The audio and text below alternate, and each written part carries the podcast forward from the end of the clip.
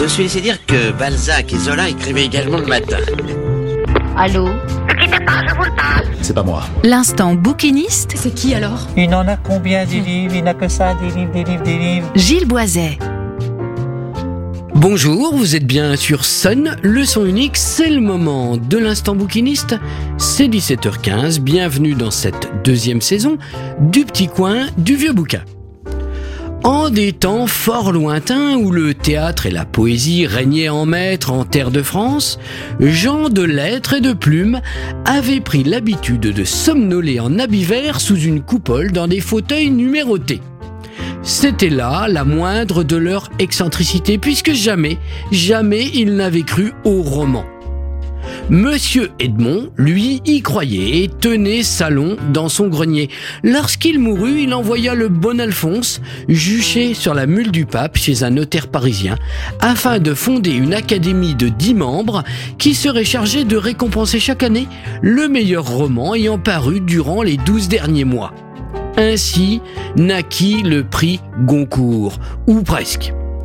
120 ans de prix Goncourt est une histoire littéraire française écrite par Catherine Valenti et Jean-Yves Le Naour, parue à la collection Omnibus des presses de la cité Éperin le 28 septembre 2023.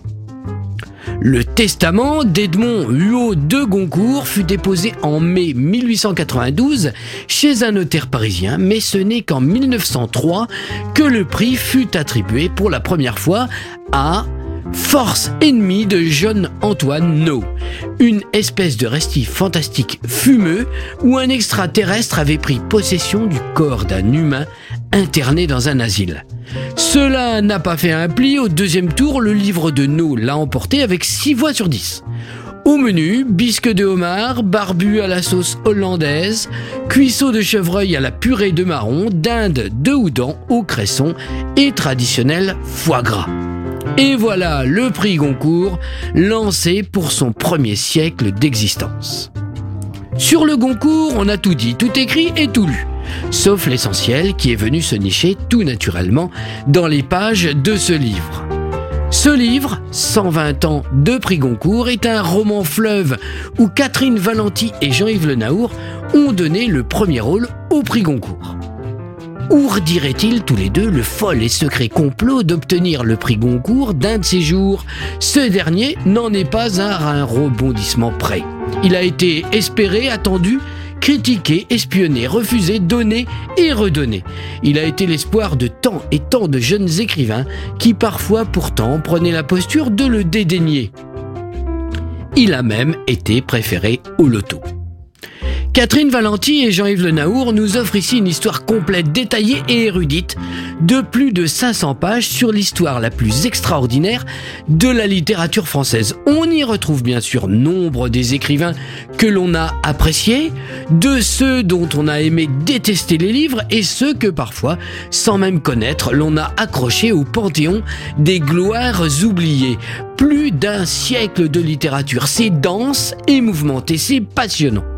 Ce livre vient éclairer quelques-uns de ceux qui l'avaient précédé, Mes Goncourt de Pierre Descaves et l'Académie Goncourt en découvert de Georges Ravon, bien sûr, mais surtout, surtout la galère des Goncourt, le livre plein du fiel de l'écrivain meurtri René Benjamin, rejeté par l'Académie pour son attitude durant la Seconde Guerre mondiale.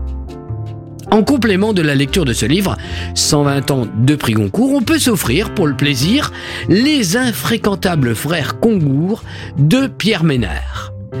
Et voilà que les fêtes de fin d'année viennent de s'éteindre, que Dieu me savonne et que Lucien Descaves me pardonne.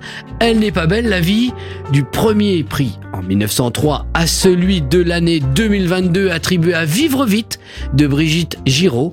Le voyage proposé est vertigineux et sensationnel. Ce livre est captivant et palpitant, il est aussi parfois subjectif, il est bourré d'anecdotes oubliées et pittoresques de détails retrouvés, c'est sûr. Dès le premier tour, il va remporter tous les suffrages. Voilà, c'était le petit coin du vieux bouquin, vous êtes toujours sur Sun, la bande son idéale de votre week-end, le son unique, sur le 93 de la bande FM à Nantes, le 87.7 à Cholet, et sur la radio numérique à Saint-Nazaire, Pornic, Angers et La Roche-sur-Yon. On se retrouve sur le podcast de l'émission sur la plateforme MySun. En attendant vendredi prochain 17h15, portez-vous bien, bonne semaine, bonne lecture, ciao ciao Réécoutez cette chronique sur le site et l'appli de Sun.